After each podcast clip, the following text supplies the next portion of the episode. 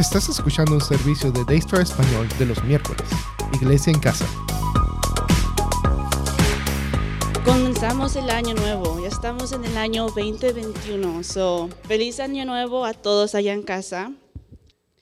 Um, lo que me encanta de comenzar el año nuevo es la sensación de simplemente comenzar de nuevo. Um, trae una sensación renovadora, fresca, de aquí vamos otra vez.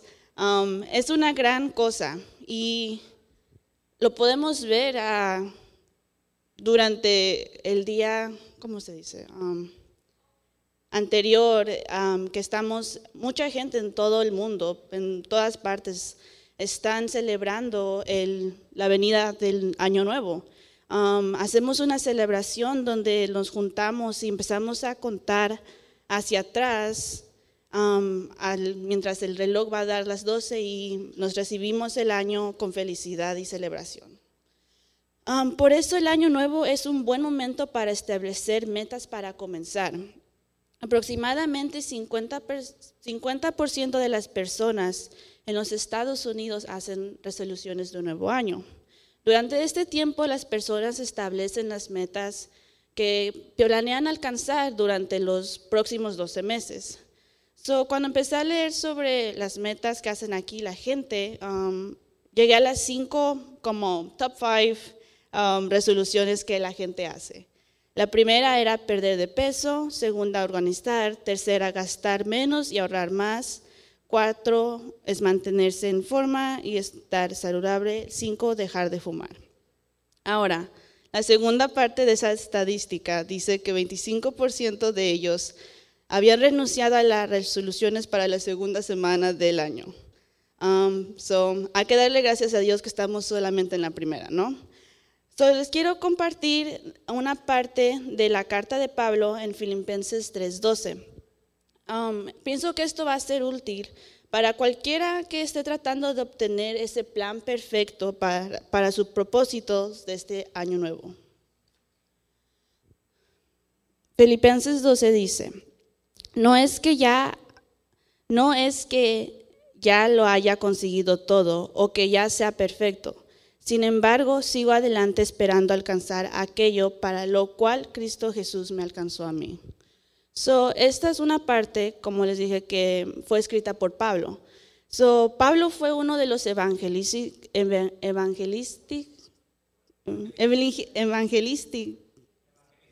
evangelistas y líderes más grandes de la Biblia. En, mi preferencia es mi favorito de toda la Biblia. en este versículo, Pablo está diciendo que él no ha alcanzado esa perfección. So, estamos hablando de Pablo, de el que you know, seguía con mucha alegría mientras estaba um, arrestado en la cárcel. El mismo Pablo que siguió de una forma o de otra, siguió compartiendo el mensaje de Dios. Um, pero su motivación para seguir intentando alcanzar ese nivel de perfección es el hecho que Jesucristo, Dios mismo, el que ya es perfecto, nos poseó primero. eso me llamó a mí mucho la atención, la, si, la parte de que Jesucristo nos alcanzó primero a nosotros. So, para, pero a, veces cuando digo, encuentro algo así en la Biblia que digo, oh my God, como no puedo creer que no había visto eso, es a veces más simple porque piénsenlo, para tener vida en, Cristo debe de comenzar con Él, ¿verdad? So, a veces pienso que nosotros cuando hacemos metas, hacemos metas en intento de llegar a esa perfección esa perfección que tratamos de buscar en nosotros mismos, en la perfección de nuestras vidas. Queremos perfección en general. Pero déjate pregunto esto, ¿qué tal si te dijera que la perfección te quiere a ti? Es algo que debemos de pensar. So, versículo 13 dice, hermanos, no pienso que yo mismo lo haya logrado ya, más bien una cosa algo olvidando lo que queda atrás y esforzándome por alcanzar lo que está delante. Sigo avanzando hacia la meta para ganar el premio que Dios ofrece mediante su, llamamiento celestial en Cristo Jesús. So, para los que no sepan, Pablo tuvo un pasado muy oscuro, súper oscuro, ¿no? So, antes de que se llamara Pablo, para empezar se llamaba Saulo. Um, cuando, en su tiempo de Saulo, él persiguía a los cristianos. Um, él también fue el mismo que hasta colgó las túnicas de los que apedrearon a Esteban, que fue el primer mártir cristiano. So, pueden decir que Pablo hizo unas cosas muy feas, ¿no? Um, y el pasado de Pablo habría podido sido como como tuvo un pasado tan oscuro, pudo ser la excusa perfecta para que Pablo ya no quisiera seguir, you know. Um, pero él, en lugar de hacer eso, de dejar que lo deteniera, agarró eso y lo usó para inspiración para continuar. todos hemos hecho cosas que no, de cosas que no estamos orgullosos, pero olvidar no significa no recordar. Es posible que deseamos poder borrar ciertos malos recuerdos, pero no podemos hacerlo. Nosotros no podemos cambiar el pasado. Solo lo que ya pasó, ya pasó, ni modo. Sin embargo, podemos cambiar el significado del pasado y usarlo como lo hizo Pablo. vivimos en la tensión de lo que hemos sido y lo que queremos ser, pero solo a través de Dios podemos dejar por completo esa culpa pasada y mirar hacia adelante en lo que Dios nos ayudará a convertirnos. Él mismo nos hace nuevo de nuevo. Sin embargo, es un proceso y Pablo nos deja saber ya que nos dice incluso en la, nos dice incluso él tiene que estar siguiendo presionando. Para recibir el premio que Dios tiene reservado para nosotros al final de esta carrera, pero que solo se puede recibir a través del Cristo. Esta palabra de presionar significa impulsar o poner movimiento rápido. Los griegos usaban esta palabra para describir a los cazadores persiguiendo a sus presas. también lo usaba para describir a los competidores que corren hacia la línea de meta. Esta palabra denota un intenso y profundo ir atrás. So, ese premio es el llamado, ese premio de que está hablando es el mismo llamado de Dios hacia nosotros. So, primero, Él nos poseó, como vimos en el versículo 12, y ahora Él nos está llamando. Cuando pienso en esto mucho, me haces reflejar en toda mi vida, um, y una vida de 19 años que tengo, pero um, yo nací en la iglesia y como se pueden decir hasta, así se dice nacer en la iglesia, como yo cuando ya nací, mis papás ya conocían de Dios, iban a la iglesia, y pues nací, como les vuelvo a decir, en cuna de iglesia.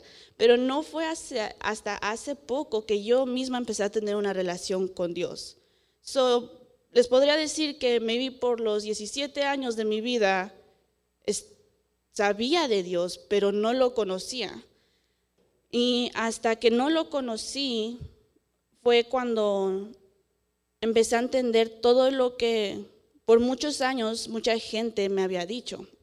Yo pensaba que era salva, que, you know, o nomás, si nomás digo mi oración, ya así, you know, las cosas quedan bien, estoy bien con Dios, pero ahora que lo pienso, esa relación era una relación tóxica, porque, y eso era de mi lado, porque solo yo iba a buscar a Dios cuando hacía algo mal, solo yo iba a buscar a Dios cuando me sentía yo mal. So, era en una forma yo nomás una esponja que quería absorber de todo lo bueno que Dios me daba. You pero nunca yo quería poner nada de mi parte, nunca yo quería tomar el tiempo de sentarme y conocerlo a mí y conocer su propósito que Él tenía para mí. So, cuando pienso en eso, a veces hasta me, me hace un poco triste porque digo, Dios ha estado de ahí desde el principio, ya te ha poseído desde You know, ah, dice la Biblia que Él nos ha conocido hasta antes de que naciéramos. Ya sabía cuántos pelos teníamos en la cabeza. So, ya Dios tenía esa relación contigo hasta antes que tú supieras su nombre. Y todo ese tiempo solo ha estado ahí esperando a que puedas escuchar ese llamado. Y al fin de cuentas está esperando para darte un premio. So, a mí a veces eso es muy difícil de comprender en mi cabeza porque digo, aunque todo lo que yo he hecho en mi vida, aunque yo atrás de mi cabeza tenía a Dios ahí, seguía haciendo lo que hacía y al fin de cuentas Él no le importó todo eso y me tomó así como estaba en ese momento.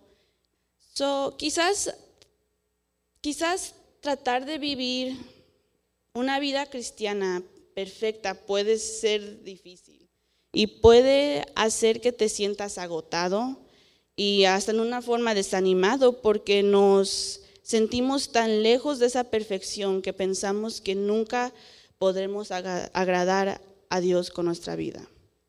Pero Pablo usó la perfección, como vemos, la palabra perfección, como vemos en el capítulo, no, en el versículo 12, para significar maduro o completo no impecable en cada detalle. So, ¿Tú qué estás tratando de ser? ¿Estás tratando de ser completo o estás, de estar, estás tratando de ser impecable? Porque hay una diferencia ahí en lo que estás buscando atrás. Pablo explica que aquellos que son realmente maduros tendrán esta mente. Pero si no es así, hasta todavía Pablo confía que Dios revelará la necesidad de tenerlo. Pablo tiene gran confianza en la capacidad del Señor para tratar con su propio pueblo. No tiene la actitud de que si no lo logra convencerlos, nunca serán convencidos. Si realmente quieres conocerlo, ven cómo estás. No importa si captas algo de esto. Si tú sientes ese, ese llamado, simplemente pídele que se empiece a revelar en tu vida.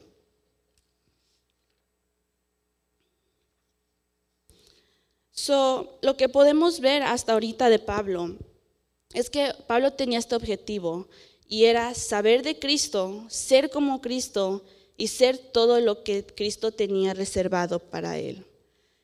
A mí me, me llama mucha atención el último punto de ser todo lo que Cristo tenía reservado para él, porque a veces yo pienso que nuestras metas, uno puede planear la mejor vida para sí mismo, you know. En una vida hasta maybe sin Dios puede ser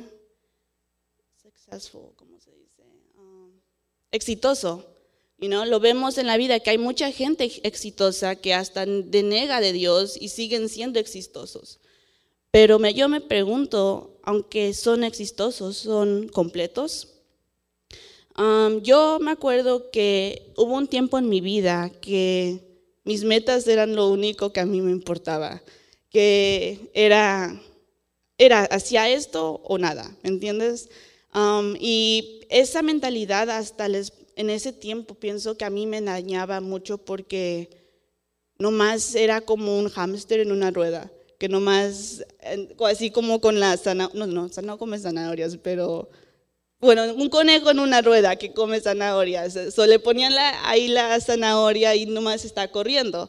Pero esa zanahoria para mí eran, pongámosle la palabra metas, cosas que yo quería lograr, que sentían um, que, me iban a ser, que me iban a ser suficiente a mí. So, muchas de esas metas yo podríamos decir que para mí era la educación, que era puro 100 o nada, you know. So, um, y eso fue bueno, fui exitosa en la escuela, sacaba buenos grados, um, me daban muchos premios, que, reconocimientos y como les digo, fue una forma, una educación exitosa, pero hasta en ese tiempo no me sentía suficiente. Esto empezó, digamos, desde kinder, y ok, ahora en kinder, ahora quiero ser la mejor en middle school, ahora quiero ser la mejor en la prepa. Después de la prepa, ahora qué tengo que planear para después de la prepa para seguir esta ambición exitosa. Y eso es lo único que pienso que sacan, que a veces las metas sacan de nosotros, es mucha ambición. Y no estoy diciendo, oh, no deben de tener metas porque son malas y solo te hacen una persona ambiciosa, sino simplemente que tengamos las metas correctas. Este objetivo que Pablo tenía tomó toda su energía. Literalmente, Pablo había renunciado a todo, amigos, libertad, a su familia y todo para un enfoque. Vemos, déjalo busco. Vemos que también Pablo describe todo, todo esto como una carrera. Nos, nos convertimos en atletas y como atletas debemos de tener la determinación de un atleta en entrenamiento. Debemos de centrarnos en una cosa. Lo dice el versículo 13. So deja, lo busco para que se los pueda leer de nuevo.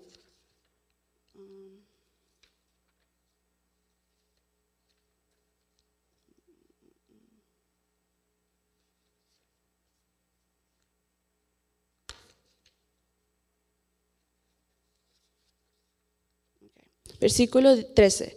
Hermanos, no piensen que yo mismo lo haya logrado ya, más bien una cosa, olvidando lo que, lo que queda atrás y esforzándome por alcanzar lo que está adelante.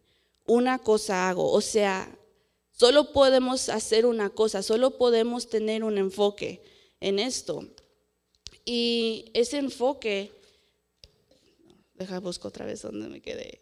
Ok, y ese enfoque, como podemos ver aquí, um, si lo, lo comparamos a los atletas, vemos que no vemos los jugadores de fútbol de Alabama que dicen, oh, ahora vamos a entrenar con un béisbol, a ver, a ver qué pasa, you know? Eh, su enfoque simplemente es lo que tienen. Solo si son jugadores de fútbol, solo van a entrenar con su equipo y sus planes de fútbol, no un día espontáneo, van a decir, a ver, vamos ahora a tratar cómo entrenan los de soccer, a ver cómo nos va. Ojalá nunca hagan eso. Pero anyways, um, podríamos decir que el mejor jugador de baloncesto de la historia es Michael Jordan. Él mismo falló y estró muy feamente en béisbol. Aprendiendo esta lección por las malas, concentrarse en una cosa, en este caso, sería Jesucristo. También debemos de dejar a un lado todo lo que es dañino, lo que nos daña y abandonar todo lo que pueda distraernos de ser cristianos efectivos. Piénsenlo, un atleta no empieza a comer chatarra y empieza a tomar mucha soda antes de un juego. Tienen dietas que son muy estrictas en ciertas calorías, en ciertas, you know, niveles de proteína y todo eso para que puedan sacar lo máximo de su cuerpo. Tienen que cuidar todas estas áreas. Y eso pienso que es algo que tenemos que hacernos una pregunta en esto, es ¿qué nos está dañando a nosotros? son, tenemos que reflejar en esto y ver qué nos está dañando y detendiendo en una forma para poder remover eso y poder crecer. No nos podemos detener en nuestro pasado, sino que debemos crecer en el conocimiento de Dios, concentrándonos en su relación en el ahora. Vemos esto porque cuando Pablo está diciendo, lo de atrás no necesitamos dejar, porque si no, no lo dejamos, no vamos a poder seguir adelante. Y esto lo veo, lo pienso mucho como a veces en gente cuando yo tengo una amiga y siempre tenía el corazón roto. Y a veces eran por, hasta a veces chicos que ni les había hablado, que era lo que a mí, se me asombraba más porque decía, ¿cómo ni has hablado con él y estás llorando por él? Pero um, cuando veía esto era que siempre estaba triste que porque alguien ya le había hecho esto o por algo que había pasado y por mucho tiempo ella pasó en este tiempo de tristeza y hasta que un día, literalmente, ella nomás decidió dejar de estar triste y dijo, ok, ya ahora este tiempo va a ser solo sobre mí, voy a empezar a trabajar en mí. Y así de simplemente ella pudo empezar a, como se dice, una forma en avanzar en su vida. Cuando empezó a dejar todo eso que antes, que ya eran cosas del pasado, pero como si ella, su mente seguía en ese tiempo, no podía avanzar ahí. So, date cuenta de que has sido perdonado. Su gracia es suficiente para todo pecado. Y luego pasar a una vida de fe y obediencia, esperar una vida más plena y significante gracias a su esperanza en Cristo.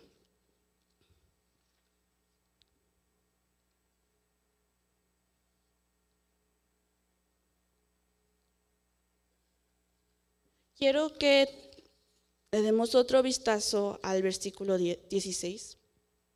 En todo caso, vivamos de acuerdo con lo que ya hemos alcanzado. Pablo nos permitía que una Pablo no Pablo no permitía que una falta de entendimiento excusara a nadie de hacer lo que sabía que era la voluntad del Señor. Lo que no sabemos nunca puede excusarnos de no cumplir con lo que no sabemos hacer. So, algo que a mí yo siento um, antes era que veía la Biblia y me sentía estresada, porque pues cuando las vemos es un libro muy, muy grande, hasta sus páginas están como cebollas porque las tratan de hacerlo más pequeñas para que puedan ser, you know, de tamaño personal, que las puedes llevar y que la letra y todo eso, pero es un libro muy grande y tiene muchas hojas y mucho contenido. Y luego si no agarres de un lenguaje que puedes entender bien, porque sé que hay muchos que les gusta la Reina Valera, como Chuy, y es un lenguaje que literalmente es otro lenguaje para mí, no lo puedo entender para mí. Um, cuando pienso en eso que y me comparaba a veces con la gente alrededor de mí, que veía que sabían tanto ya y decía, oh no, yo nunca voy a poder alcanzar eso.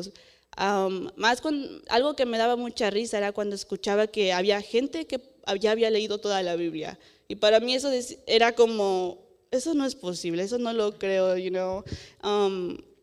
y siento que antes yo pienso que usaba esa excusa de, oh, pues como la verdad nunca voy a poder, nunca leer toda la Biblia, nunca voy a poder entender nada al cien, so, you know, era una forma como una,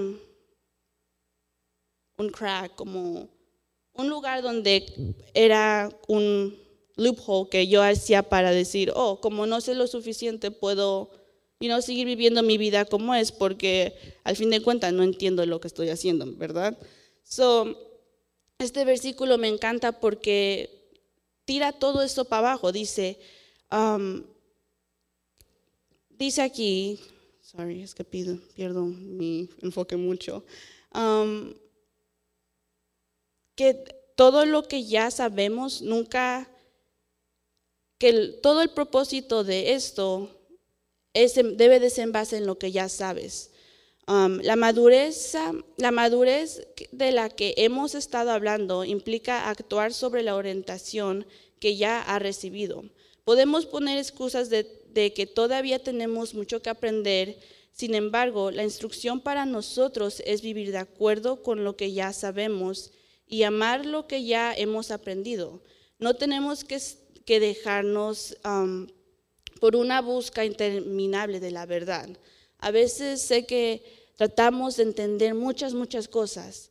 Y una de las cosas que he llegado a ver que no voy a entender es a Dios, porque en la forma que Él trabaja es en una forma que simplemente no vamos a poder comprender, sino la única forma, la forma más cercana que pienso que podemos comprender eso es experienciándolo, know, de uno a uno Um, poder tener esa relación para entenderlo. No va a haber otra forma. Mm, mm, pienso que a veces pensamos que um, todas las acciones que hacemos es lo que nos va a llevar más cerca a Él, pero simplemente lo que, hasta Él mismo lo dice, lo que Él quiere es la relación de uno a uno con nosotros. So, este año, cuando hagas tus metas,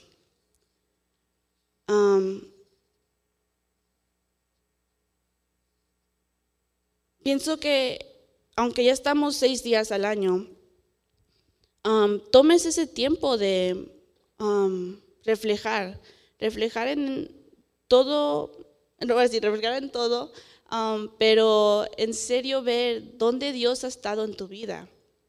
Porque como lo leímos, Dios nos ha poseído desde el principio. Y Él ha estado ahí para ti. Si estás aquí hoy escuchando esto, es gracias a Él. Um, y es algo que debemos de tomar en cuenta. Entonces, no importa cuánto sepas sobre Dios o la Biblia, o si sabes los términos técnicos, o si sabes lo suficiente de palabras griegas y todo lo técnico no importa. Si tú quieres conocer a Dios, el propósito de su sacrificio de Dios de su Hijo fue para ti, para este momento ahorita. Si hoy fue la primera vez que escuchaste acerca de Dios, puedes comenzar una vida en Cristo simplemente por lo que escuchaste aquí hoy. Que tu meta este año y tu enfoque este año sea tu relación con Dios porque en el fin eso es lo único que va a importar. Puedes llenar este año de metas, de cosas que quieres a completar y poder hacer. Y durante toda tu vida puedes tratar de llegar a ser la persona más exitosa. Pero después de eso, ¿qué? Después de eso, ¿qué sigue? ¿Qué más metas vas a tener después de eso? Todo lo que lograste, y no es por decir como que nada lo que haces es importante, pero simplemente después de eso, ¿qué va a seguir más? ¿Cuál va a ser tu siguiente meta después de eso? Por eso hoy yo pienso que eso es lo más importante de este año, que debes de anhelar a Dios así. Debes de querer esa relación con Él y el tiempo es ahorita que solo tener ese un enfoque que Dios que Pablo dice que debe que él tenía era por una razón, porque no estamos para poder o oh, voy a enfocarme en Dios y también um, digamos en personalmente yo diría oh a veces trato de enfocarme en Dios, pero hasta a veces mi teléfono es lo que me está impidiendo eso. Y a veces no lo notamos porque a veces ya son cosas que son como tan del día a día, pero para, debemos de empezar a querer ese cambio um, en nuestras vidas. Ninguna meta personal va a ser suficiente y puedes hacer muchas metas para lograr la perfección, pero solo Dios es esa perfección. Um, y solo por Él vamos a ser completos. puedes hacer todas las metas que quieras, pero eso nunca te va a llenar lo suficiente como si tienes esa relación con Dios. So, algo, lo último que quiero que te quedes es esto. Desde el principio Dios estuvo ahí y ha estado ahí cuidándote y atrás de ti. Solo ha estado esperando a este momento ahorita. Qué padre es que aunque todos los pecados y todo el pasado oscuro que hemos tenido, Dios está esperando ese momento donde vas a llegar a Él y decir, sé que he tenido ese pasado tan oscuro, pero sé que tú eres el único que lo puede borrar. Entregándole esa, entregándole todo y surrendering todo lo que tienes tú a Él, es lo que Él quiere para poder acercarse a ti, porque eso es una acción de que estás dejando esas paredes, que a mejor que son paredes que son a veces tan tan tan gruesas que nadie humanamente puede llegar ahí, pero él sí, ese es el propósito de él, porque él es el más poderoso en una forma como Sí, la gente a veces, como decimos, en nuestros pasados nos daña, a veces nosotros mismos nos hallamos, pero Ningún humano, ningún pastor, ningún líder, ningún miembro de la iglesia te va a poder ayudar en eso si tú no haces esa decisión. El cambio empieza por una decisión. El cambio no sucede así de la nada. Tiene que haber una decisión para que empieces el cambio en ti.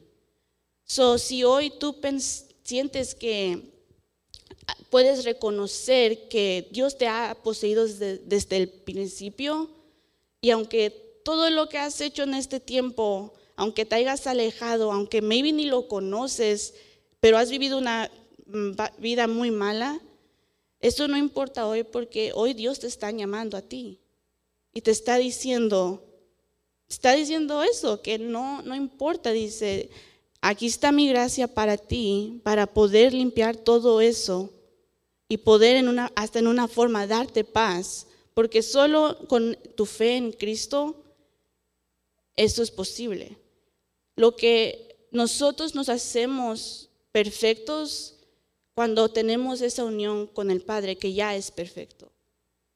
Y no vas, y como vimos, no va a ser algo fácil, va a ser un proceso, va a ser algo que vas a tener que seguir presionando, como vimos que dice Pablo, pero todo esto, este cambio, si quieres que haya un cambio este año en tu vida, como, como te dije, para que haya un cambio tiene que haber esa decisión primero. So, si hoy sentiste que quieres tomar esa decisión, te pido que ores conmigo. So, ahí donde estés, simplemente cierra tus ojos y vamos a orar. Um, thank you, Father God, for today. I I want to thank you for just loving us, for being there since the beginning, and having a grasp on, a grasp on us.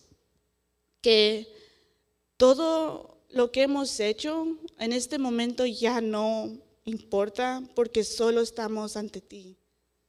Y queremos que te reveles a nosotros hoy, porque estamos escuchando ese llamado. Queremos ese premio que está al fin de la carrera.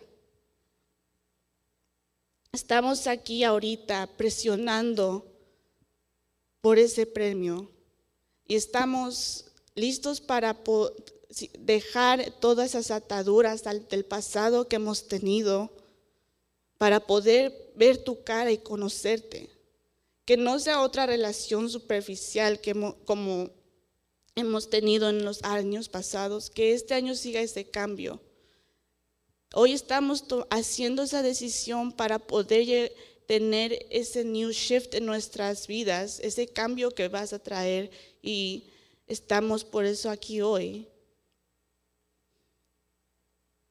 Te estamos reconociendo que nos has poseído desde el principio y estamos ahora presionando en la carrera para poder llegar a ese llamado que tú nos estás dando.